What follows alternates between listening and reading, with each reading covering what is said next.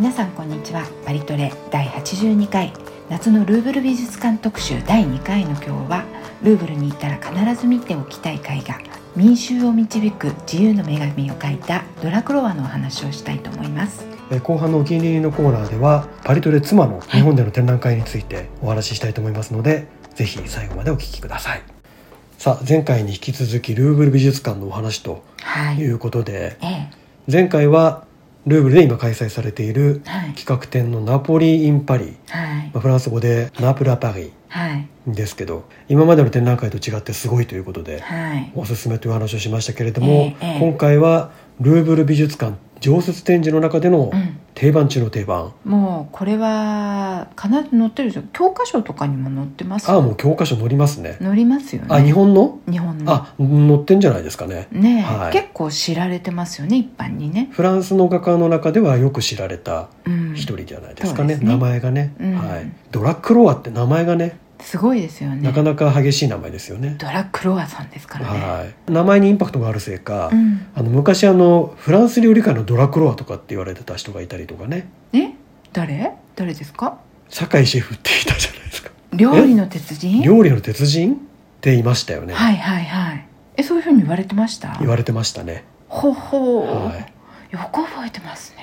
古いってかてかって言っちゃう。ね テカっていうのはそれ死語じゃないですかそろそろ。はてかはいや完全に死後じゃないですかね。そうですね、はい。でもまあまああなた死語大臣ですからね。もうねフランスに行くと、ええ。やっぱこういうこと多いですよね。うん。いつの間にか日本に時々帰ってくると、えあのもう使われてないようなええ。言葉とか人物が出てくるみたいな、えうん、こう流行に時差がありますからね。ね。うん、でもそうじゃなくてもあなたは割とこう死語好きですよねそう死後好きっていうわけじゃなくて別に好きだから使ってるわけじゃなくって自然にナチュラルに出てしまう。なんか墓穴掘った気がしましたけど今、はい、なんちゃってとかよく言ってますもんね。自分も言ってますよえね違いますよ。私はあなたに敬意を表してなんちゃってって使ってるんですよわざわざ。敬意を表するそういうタイミングで出てくる言葉ですか？そうですよ。本当ですか、はい。まあいいや、はい。はい。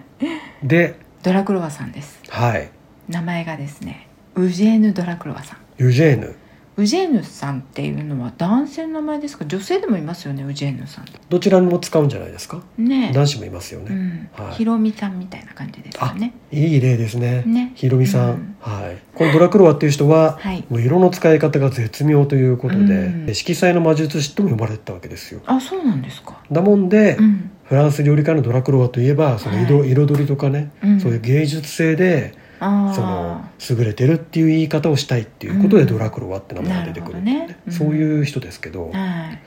でいつ頃の人かというと、えー1798年に生まれてます。フランス革命の9年ぐらい後ですね。うん。はい。はい。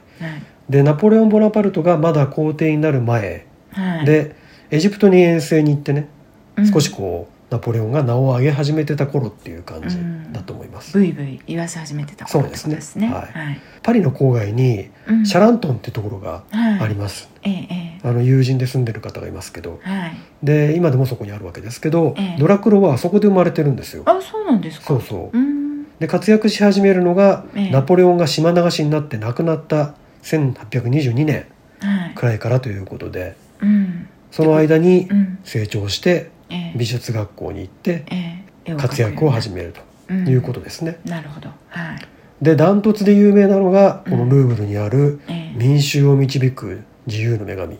そうですね。他の作品ですごく有名とかってあります？すごく有名。うん。ルーブルには結構あるじゃないですかこの人の作品、同じ部屋にうん、いくつかあるんですけど、えまあみんな民衆を導く自由の女神だけを見てええ。お帰りになられる はい。感じですよね。そうですね。はい。この人の作品ってこういう割と世界的に有名な画家さんって世界中のいろいろな美術館にあの作品が所蔵されてたりとかするじゃないですか、この人の作品で世界的に有名な他の美術館で所蔵されてる作品ってありますか？そう言われてみればないですね。なんかあんまり聞いたことないなと思うんですけど。フランス以外で。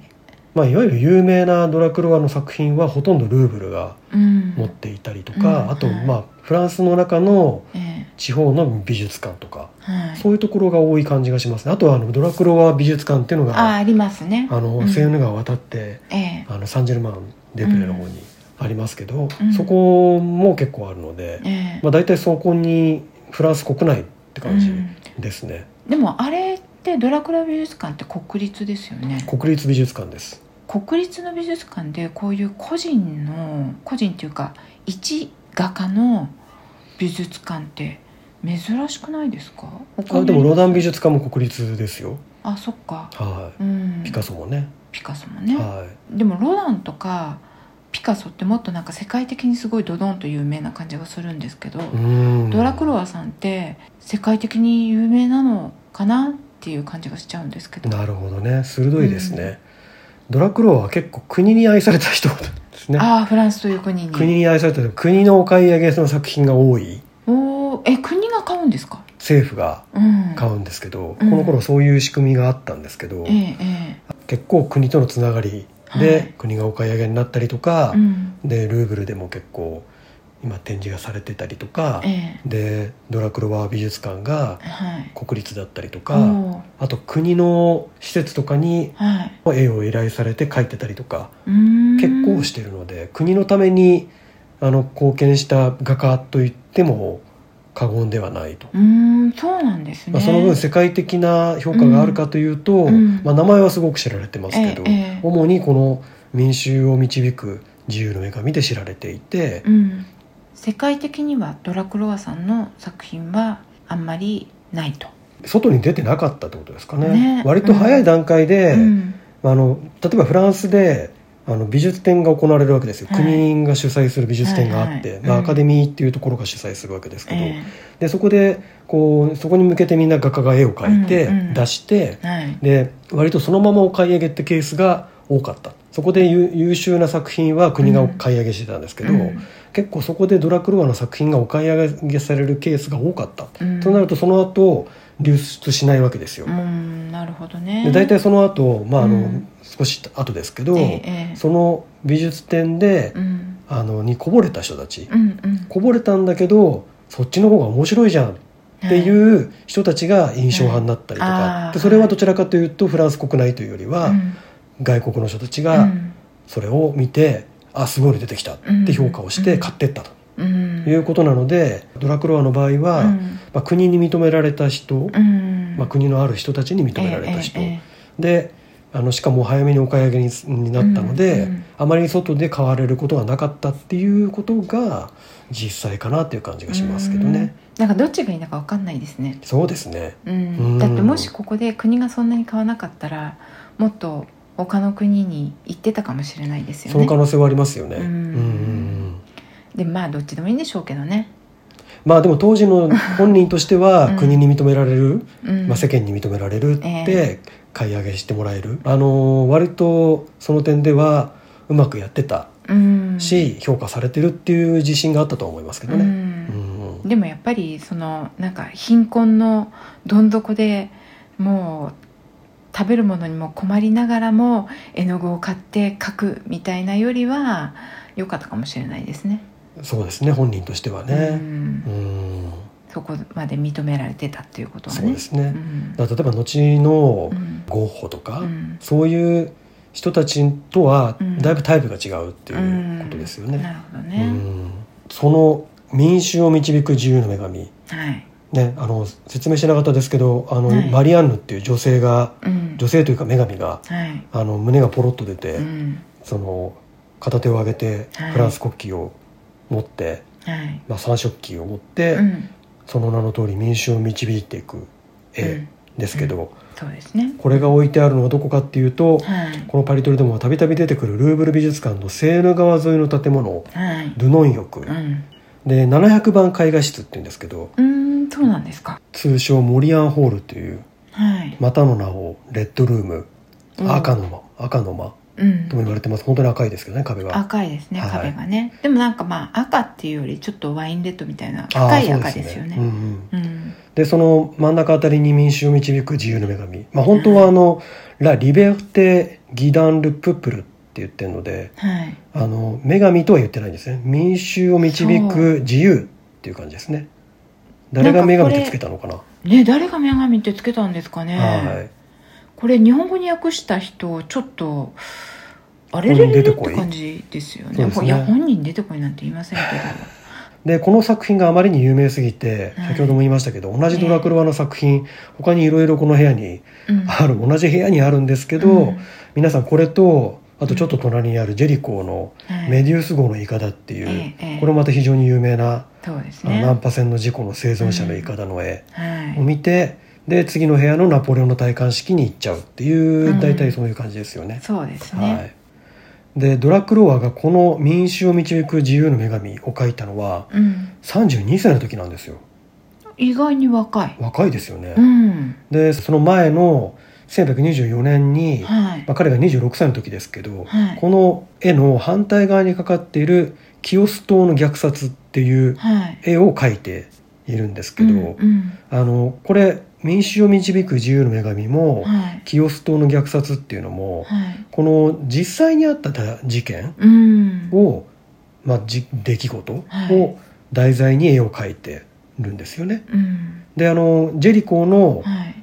メデュース号のイカダ、見えてすごいのいかだこれも実際にあったお話をもとに書いてると。清須島の虐殺っていうのはどういう清須島の虐殺っていうのはこれギリシャが舞台なんですけど今の、うん。うんギリシャのあたりっていうのははい。昔っていうかこの頃はうん。オスマン帝国はい。があのトルコですよね要は、はい。オスマントルコがうん。あの征征服をしていてうんずっと持っていて、うん。そこからギリシャが独立しようとしてええ。でその時にトルコ軍の虐殺トルコ軍によるうん。ギリシャ人の虐殺が行われたっていうそれが清須島で行われて、うん。あのひどい殺戮がはい。行われたんですけどそれの事件を絵に描いてるんですよ、うん。その批判ひ悲惨さをね、うん。はい、それまでそういったなんかこう実際にあった事件みたいなものを絵画に落とし込むっていうことってされてました？ないですね。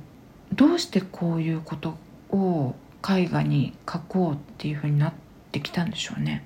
それまでの時代っていうのはうん。どちらかというとまあ宗教のことを書いたりとか、歴史画って言って、うん。あの主にローマ神話とかギリシャ神話のお話を絵にするっていうのが、ある種こう習わしみたいな感じうん。でずっと続いてきてたんですよね。ええええだから今実際のこの自分たちが生きている時代のことをうん。書くっていうことはうん。あまりなかった、そういうのがあるとすればはい誰かの肖像画とか、はい風景画とか、うん。なんかそういうことだったんですけど、はいこのぐらいの時代になってくるといろいろこうあの起こってくる事件とかがこうニュースに入ってきたりとか、うん。新聞で読んだりとかいうことが起きてくる時代で、そっか今まではそういうなんか新聞とかもそんなに一般的にね、うん。広まってなかったですもんね。大衆がそういうのを読むっていうことはなかったのが、うん。この時代からそういうことが始まって、はい。でロマン主義っていう時代なんですけど、そうですね。ロマン主義って結構その人間のあの感情とか心理とか、うん。そういうことに興味がみんな出てきたり、うん。あと自分たちの国以外のこと外国とかで起きている出来事とかい。文化とかにこう興味がいってたりとか、うん。あと人が書いた物語とか、うん。あるいは今じ現実に起こっている悲劇はい。とかそういうこうなんかドラマチックなこと、ドラマチックなこと。うにん。人間が興味を持って画家たちもそういうことに興味を持ち始めて、うん。それを絵に描きたいっていうみんなもそういうのが見たいっていうはい。ことがこの時代は起きてたんですよね。なのでで特にこうギリシャではい。っていうのはこう中東に近いはい。ヨーロッパの端っこで、はい。オスマントルコってね、うん。まあ、言ったらキリスト教国じゃないところに支配されてたうん。自分たちのあのヨーロッパ文明の源源流のあるところで、うん。キリスト教以外のうん。軍隊にうん。虐殺されたって、うんそんなっていう悲劇的な話っていう、うん。すごくこうね話題になったんですよ。うん。要はフランスでも。はい。でそれをドラクロワがうん。絵に描いたっていうことで、うん。今で言うと、うん。まあ彼は実際に行ったわけじゃないんですけどその場に行ったわけじゃないんですけれど、言葉で伝聞で聞くようなことを写真で見せたりビデオで見せたりとかするじゃないですか、はい。そういう役割を絵が果たしてたっていう感じはあると思うんですよね。新聞の一つの事件を取り上げた記事を絵で表してるみたいな、ちょっとそれに近い位置づけはあるかもしれないですね。うんうんなのでなおさら話題になる。うん。で逆にそういうことを絵に描くなんてっていう人たちもいるはいるんですよ。ねだって悲劇的なことねそんなに。うん。書く方もそうですけど見る方もショッキングですよね。そうなんですよね。虐殺のシーンとか。それがそのいわゆる神話の中のシーンでもそういうなんか虐殺みたいなものが描かれたことってすごくたくさんあるじゃないですか、はい。でもそれが今自分たちが生きている時代同じ時代のこの同じ地球上のどこかで起こっているっていうことを書いてるっていうのはちょっとこうショッキング度が違いますよね。リアルですよね。リアルですよね。うん、そうそうそう。うんでこの民衆を導く自由の女神っていうのも、うん。1830年に書かれてるんですけど、え1831年にうん。その展覧会に出されてるのかな。うん。でフランスで起きたうん。7月革命っていうのが1830年に起きまして、はい。でこれのことを描いたのがこの民衆を導く自由の女神っていうことで、はい。まあ、フランスの国の人で、まあ、パリの人たちにとっては、ええええ。とても身近なことうん。現実に起きたことが元になってるってことでそれだけこうショッキングだったり、うん。こう自分たちの身に近いところで起きてるっていう感じがあったと思うんですよね。はい。うん。うん。でこれこの絵って結構フランス革命のことを描いてると思われがちなんですけど、実際には1789年に起きたフランス革命から40年ぐらい後のはい。1830年の7月革命のことを書いていて、えでちなみになんです。こここれ覚えておくといずれ役に立つかもしれない立たないかもしれないんですけど、この時期フランスって何度か革命があって、うん最初はその1789年のフランス大革命ですよね。これ大。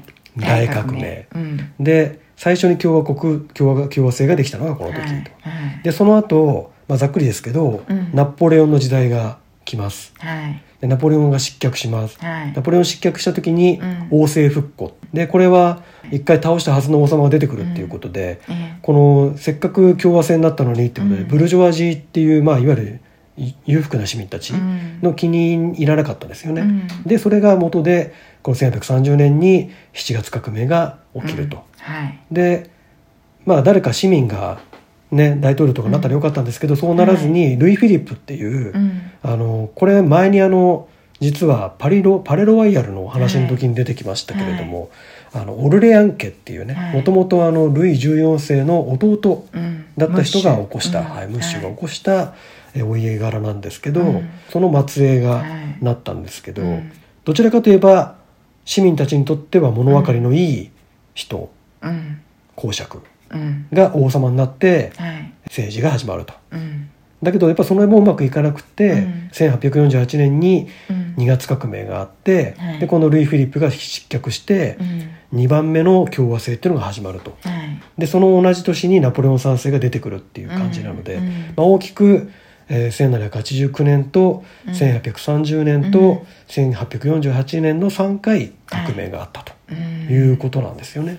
激動ですね。激動ですね。う。ん激動って約60年間ぐらいの間に3回革命が起こったってことですよね。まあでもそこまでする必要があったんでしょうねフランスはね。まあなかなかこうだからせっかくね王様倒したのにって、うん。全く倒れてこなくて、うん。また起き上がってきて、ええ。こうあれラスボスを倒す時の大変さみたいなねラスボスっていうのは何ですかそれロールプレイングゲーム的なゲーム的なやつで、うん。こう最後のこうね敵って強いじゃないですか、うん。それを倒すのにもう何度も何度もトライしてえ一回負けてまた勝ってで勝ったと思ったらまた出てきてみたいな。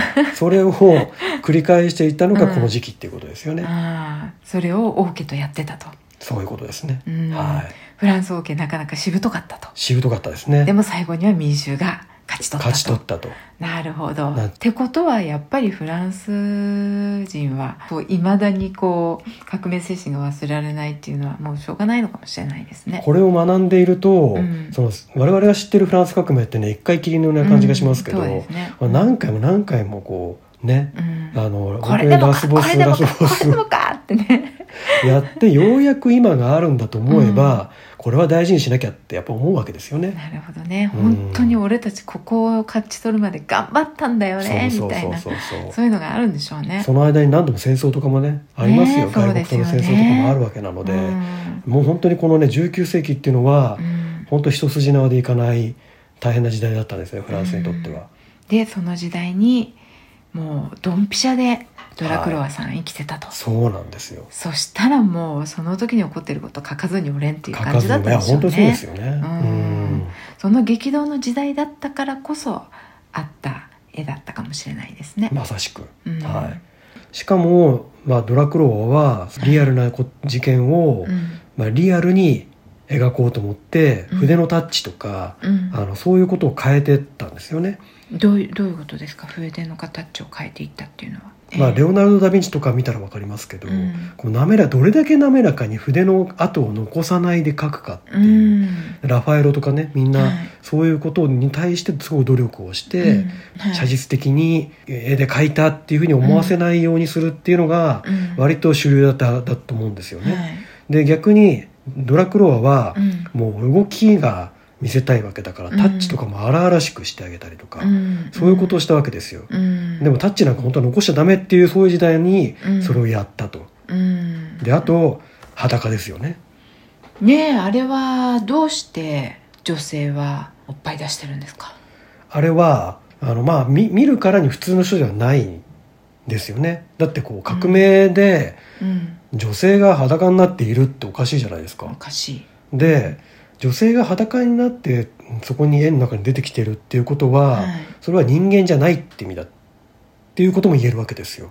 どういうことですか？それまでうん。絵画の世界では、うん。裸を描いていいのは、うん。その描かれる女性がうん。女神かうん。イブ、うん。アダムとイブのアダムとイブのイブ？うん。とかじゃないと要は神話の中の世界の人じゃないとうん。裸にしちゃいけなかったんですよ。それを人間が裸になってたらうん。わいせつってなってたわけですよ。ってことは裸を描きたい時はこれは女神ですって言えばよかったってことですか？そうです。だからあれだけ美術性美術史アートの世界でははい。裸が一番描かれいっぱい描かれているのは、ええ。まあ、ご存知の方多いと思いますけど、ええ。そういう理由なんですよね。でも多分そう画家さんたちはみんな女性の裸を描きたかったと思うんですよ。それにうん。かこつけて、これ女神だからいいんだもんねって言っちゃって描いてたってことですよね、実は女神が裸のイメージっていうのも、うん。その歴史が作ったとも言えますよね。だって女神が裸だって誰が言ったのっていうことですよね。そうですよね、はいそれはなんか女神が先か裸が先かみたいな感じですね。ああでもそうですね。うん。はい、なので、まあ、おそらく画家がっていうのとあと依頼した人がうん。何を描いてもらおうかな、うん。ね、あの裸の裸の女神を描いてもらおうみたいな。うん。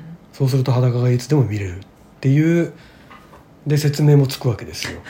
これは、人女性じゃなくってうん。女神なんだよと、えじゃあ絵画の中で裸の女性が描かれていたらそれは女神だと。おおむね？おおむね。はい。おおむね？おおむねっていうのはどういうことですか？いや例外があるかもしれないと思って今思い浮かばないんですけど。裸のマハとか。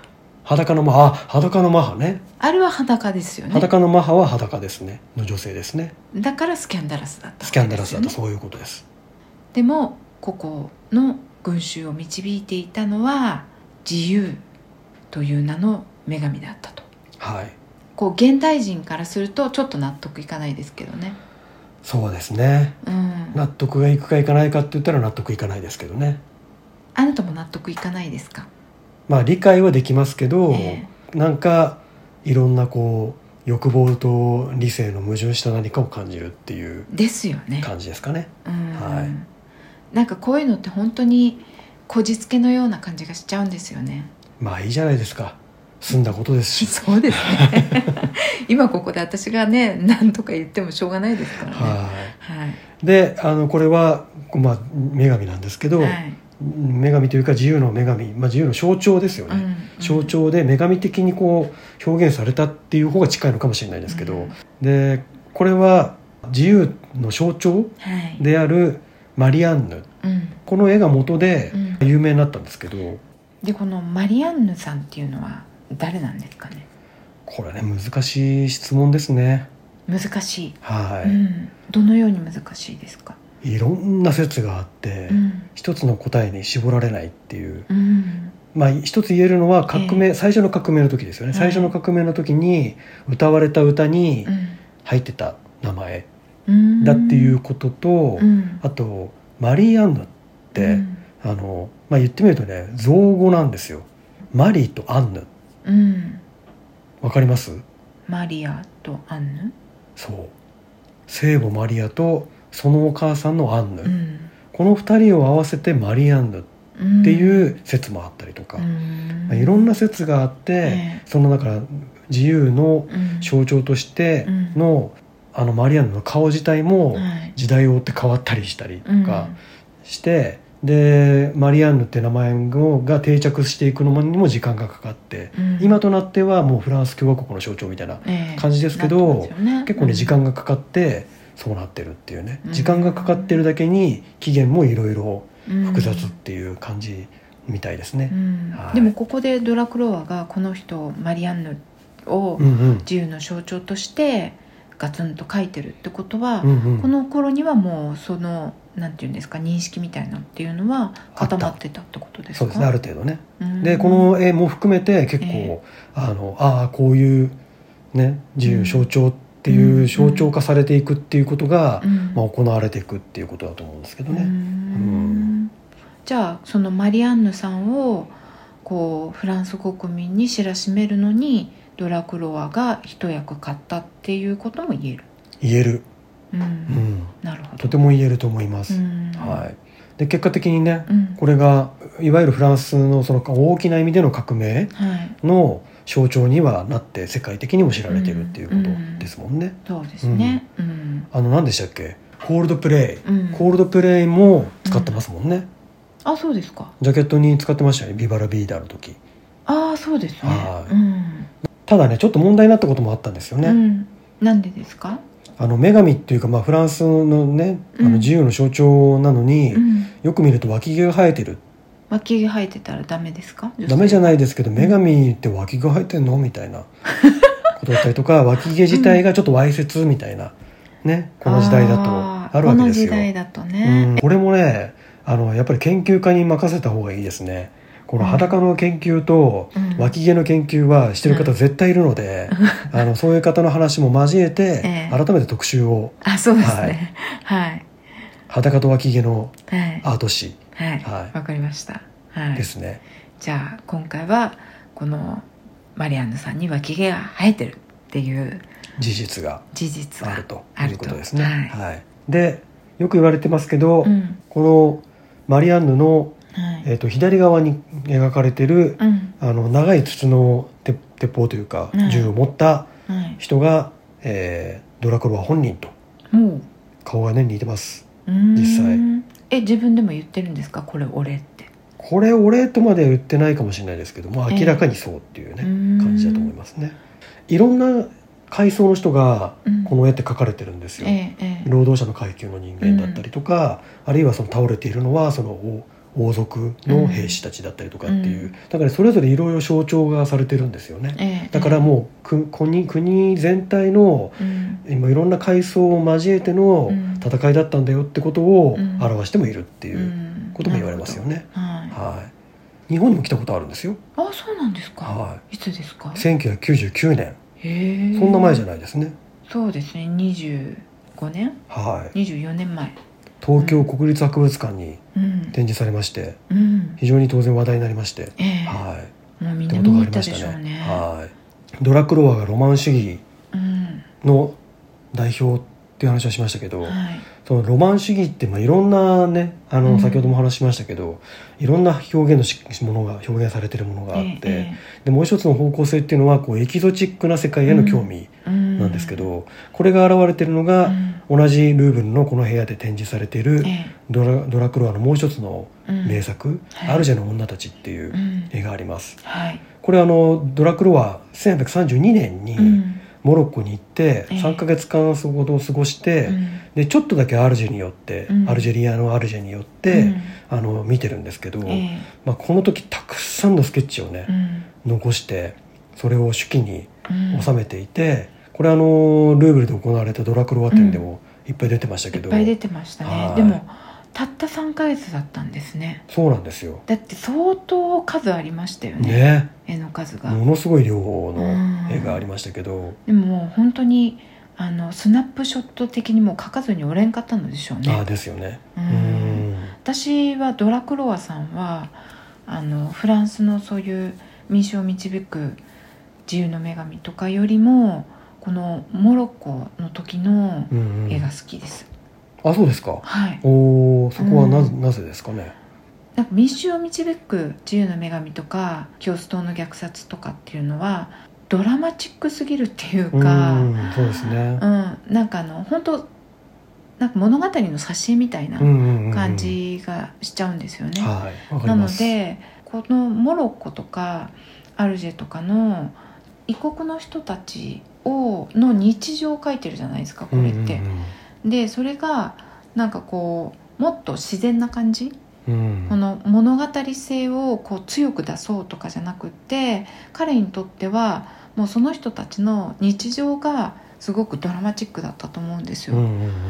なのでなんかその作られたドラマチックっていうよりもその彼のその正直なその驚きみたいなものとか感動みたいなものがその日常の生活の絵の中に現れてる感じがしてなんかそういう空気感が伝わってくるのがいいなと思いました。なるほど。うん、さあそんで、まあ、結局ドラクロワっていう人は、うん。こういうあの先ほどの話みたいな現実に起きた事件を書いてたりとか、ええ。あと人間の心理とか劇場的なものとか、うん。あと人の動きとかに興味があってとか、あと異国趣味っていうことでこれ完全にロマン主義の人っっていう感じなんですけどでで印象派の人たちほどじゃないんですけど、うん。タッチも荒々しいっていうことなので、ええまあ、逆に言うと古典的な人たちのお気に召さない感じだったんですよね。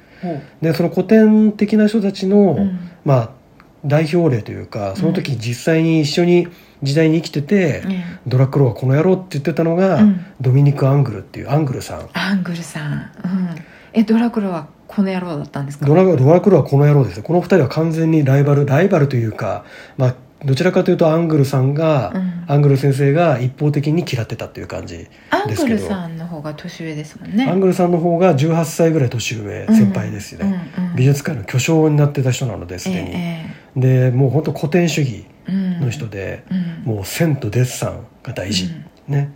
でどどちらかというと曲線が大好き、うん。丸みを帯びたね。絵で。うんもう体もみんなねね。女性のね裸とかね。でもこの人も女性の裸描いてますけど目玉みじゃないですよね。この時裸のジャンルに一つ加わったのが、ええオダリスクっていうねあ題材なんですよ。あはいはい。オダリスクっていうのは、トルトルコとかねそういうところの君主のハーレムで奉仕する女性女奴隷のことですね。なんか不思議ですねそういうのね。じゃあその人なら描いていいの？って感じですよね。本当ですよね。うん、ただいやらしいだけじゃないってなんかやっぱり思っちゃいますけどね。要は国自分の自分たちの身の回りにいる女性たちじゃなければ良いってういうぐらいまで来てたっていう感じですかね。ん、うん。なんかちょっと嫌です納得いかないですよね。納得いかないですね。わかります。はい。で、まあ、ともかくはい。それを書いていて、であのアングル先生といえば、うん。こう背中の長いね。くねっとしたくねっとしてますくねっとした曲線的な女性。はい。でこの人はあのラファエロが大好き。ああそうですか。どちらかというと,、うん。えっとドラクロワさんはうん。ミケランジェロが好き。おおーはい。筋肉、動きダイナミックみたいなね、うん。そういう感じなんですよ、はいはい。その点でもなんだよこいつ。っていう感じだし、しかもあのいろいろとこ古典的なことをうん。打ち破ってドラクロワが新鮮な絵をね。うん。描いて。もしかしたらやっかみもあったんじゃないかなと思いますね、うん。自分ができないことをやってるっていう感じ、うん。えでも結構あからさまに嫌い嫌ってますよっていうのを出してたってことですか？もともとアングルさんっていうのがこう、うんアカデミーっていうフランスのその美術界のはい。権威はい。っていうところの、まあ、割とこう、まあ、ボス的な感じになりつつあったんですけど、うん。あのこの人がいたおかげで、はい。ドラクロワがそのアカデミーに入ることができなかった。うん。ずっと。えやっぱりそこのアカデミーに入るということはもう画家として認められたみたいなそういう印象だったんですかね。で、まあ、ドラクロワももうサロンっていうそのうん。美術展に、うん国がやる美術展に何度も出していて、当然入選してえでお買い上げもなっていえて、うん。でもうそれが何回かあった時に、うん。もうアカデミーに入っていいっていうぐらいの本当はレベルうん。ららしいんですけど、はいそれがなかなかできなくってう、ん。ようやくドラクロワがアカデミーに入れたのはうん。あのドラクロワが亡くなる6年前その間アングルさんは長生きだったので、うん。18歳年上なんですけど、うん。ずっとこうアカデミーにいて、うん。でドラクロワがあ入らないように入らないようにっていうもうこいつを入れたらドアカデミーはアウトだっていうねうん。思ってた節があるんですよね。で結果的にドラクロワはアカデミーに入るんですけど、うん。その入った時のうん。アングル先生の言い草がねうん。こんなあの汚れた世紀とは決別したいとうん。汚れ汚れた時代とは決別したいっていうふうにうん。言ってるらしいと、すごいです徹ね底的ですよね、この人最後死ぬまでそうだったんですかねアングルさんって、まあ、ドラクロワの方が先に亡くなっているので、えまあおそらくそうだったと思いますね。ええアングルさんは亡くなってる時っていうのは印象派とか出てきてますかもアングルさんが亡くなったのがはい。1867年う、うん、っていうことなので、え印象派が出てくるちょっと前ですね。もうマネーとかが出てきていますからうん。モネとかももうだいぶ絵を描いて。はい。でいわゆる印象派の時代の作家たちがはい。世に出始めていた頃うん。なので、まあアングルさんはよほどこう時代のこう衰退を嘆いたでしょうね。ううんん。衰退じゃないんですけどね。結果的にね、うん。はいでも衰退としか思えなかったんですかね。と思いますよ、うん。ドラクロワはそういう意味では、まあ、その筆の荒々しいタッチとか、うん。そういったことに関してうは、ん。あの後に続く時代の人たちのまあある種こう先弁うん。先駆者うん。になったっていうことも言えると思うんですよね。ううんん。なるほど。はい。ぜひ次にルーブルに行った暁には、はい。まあ、当然ね民衆を導く自由の女神はい。見ていただいてうん。そしてその周りのドラクロワの作品もうん。ぜひ見ていただくと、そうですね。ドラクロワがどれだけこうロマン主義的な物語に憧れていたのか、うん。でその時代がそういう物語がみんな大好きだったのかっていうことがよく分かってで同じ部屋にアングル先生の絵もあありますのでありますね。はい、そうじゃないもうちょっと古典的な人たちの絵と比べてみると、うん。またさらに面白く見えてくるということになりますね。はい、ということでルーブル美術館特集第2回はドラクロワさんにお届けしました。ありがとうございました。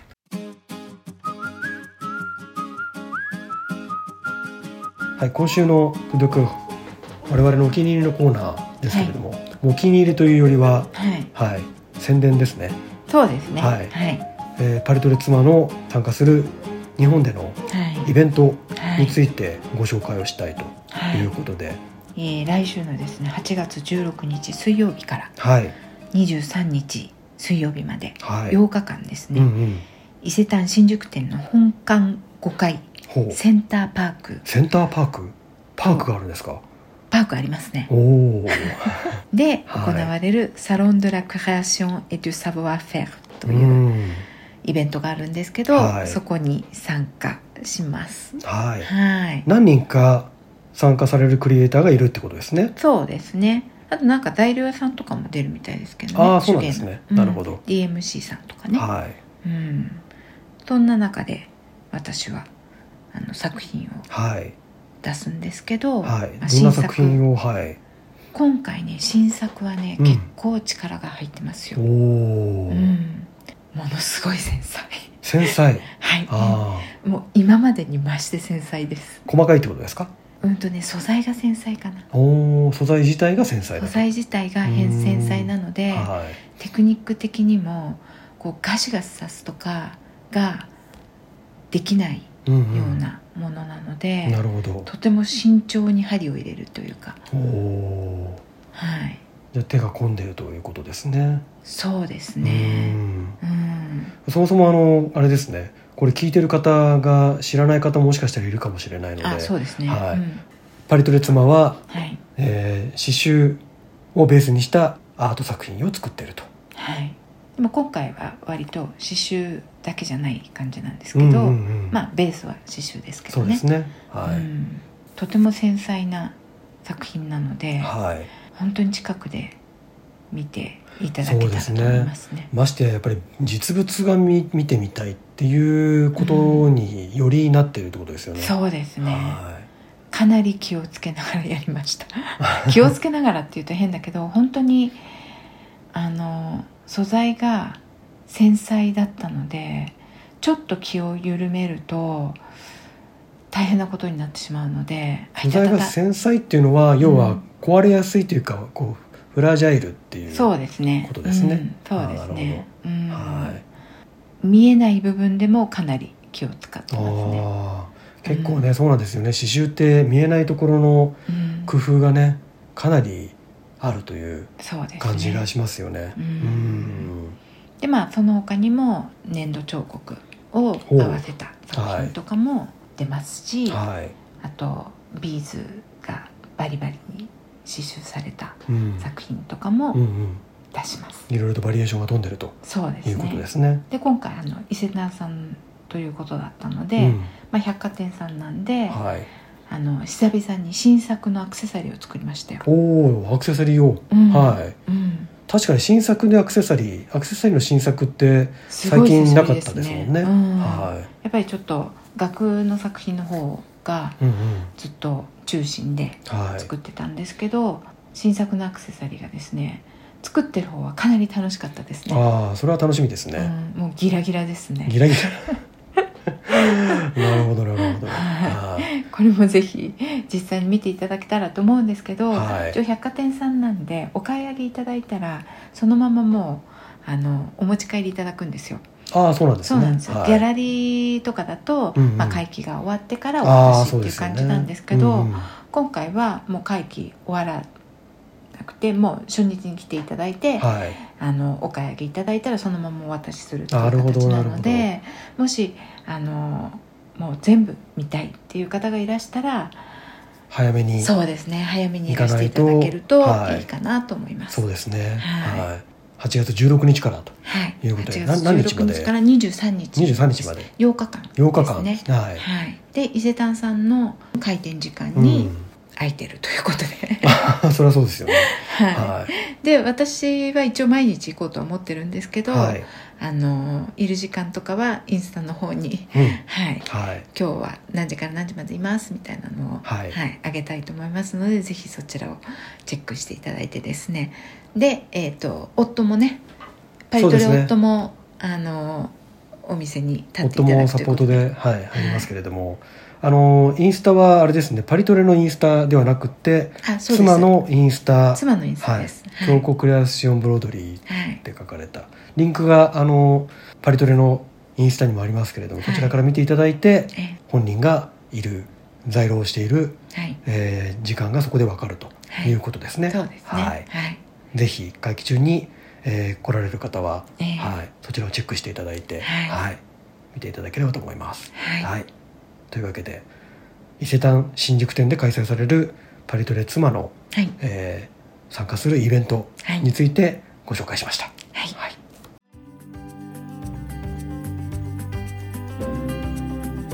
はい、というわけで今日はルーブル特集ルーブルでも人気のドラクロワはユジェーヌ・ドラクロワの、えー民衆を導く自由の女神い。の話を中心にドラクロワのお話うんしてきましたけれども、なんかあのロマン派？はロマン派美術館の話したじゃないですか。い、しましたね。もうずっと前ですけど。は第19回い。のね、えーパリトレで。そうですね。より深く分かった気がしますロマン派が。この時代ってちょっと面白いですよね。ね。うん、やっぱりすごく特殊な時代でしたね特殊ね特殊ですね。本当にね動きが激しいっていうかうん。変化が激しい時代だったと思いますよ。だからやっぱりなんか人々がそういうロマン派のようなことを求めたっていうのは、うん。なんかちょっと現実があまりにこうすごかったんではい。そこからちょっとこう飛びたいっていうか逃避したいじゃないけど、うん。そういうのもあったのかなっていう感じが。